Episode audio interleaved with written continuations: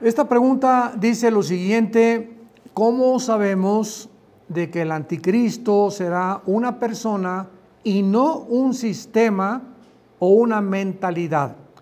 Bueno, e, esta pregunta es muy, muy fácil de contestar porque en la segunda carta a los tesalonicenses capítulo 2 versículo 8, el apóstol Pablo escribe que cuando Jesucristo regrese por segunda vez al mundo, Él va a matar al anticristo.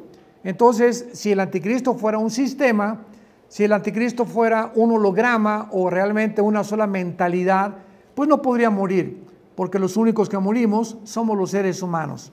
Y además le agregamos el capítulo 13 del libro del Apocalipsis, versículo 3 eh, que dice lo siguiente, vi una de sus cabezas como herida de muerte, pero su herida mortal fue sanada, está hablando del anticristo, y se maravilló toda la tierra en pos de la bestia.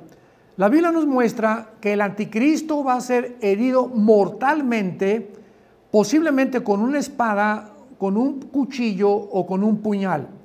¿Cómo lo sabemos? Porque la palabra herida que se escribió aquí en el original griego es la palabra terapeuto, tanatos, pleje, que significa la misma herida que tuvo Cristo en la cruz, que fueron clavos en sus manos. Así que esta palabra espatos en el griego significa herida con un arma blanca, por lo que deducimos que tiene que ser un puñal, un cuchillo o una espada.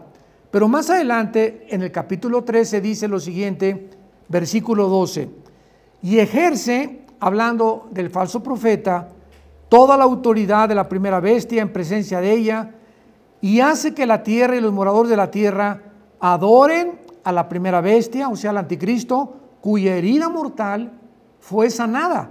Vemos que esta herida que va a recibir el anticristo milagrosamente va a ser sanada. No se puede ir a una máquina, no se puede ir a una computadora, no se puede ir a un sistema. Y para terminar el versículo 14 lo confirma. Y engaña a los moradores de la tierra con las señales que se le ha permitido hacer en presencia de la bestia mandando a los moradores de la tierra que hagan imagen a la bestia que tiene la herida de espada y vivió.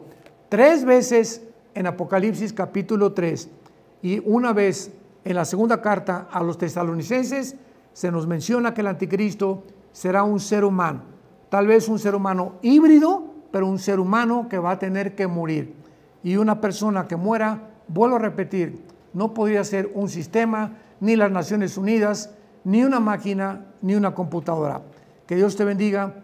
Gracias por tu pregunta.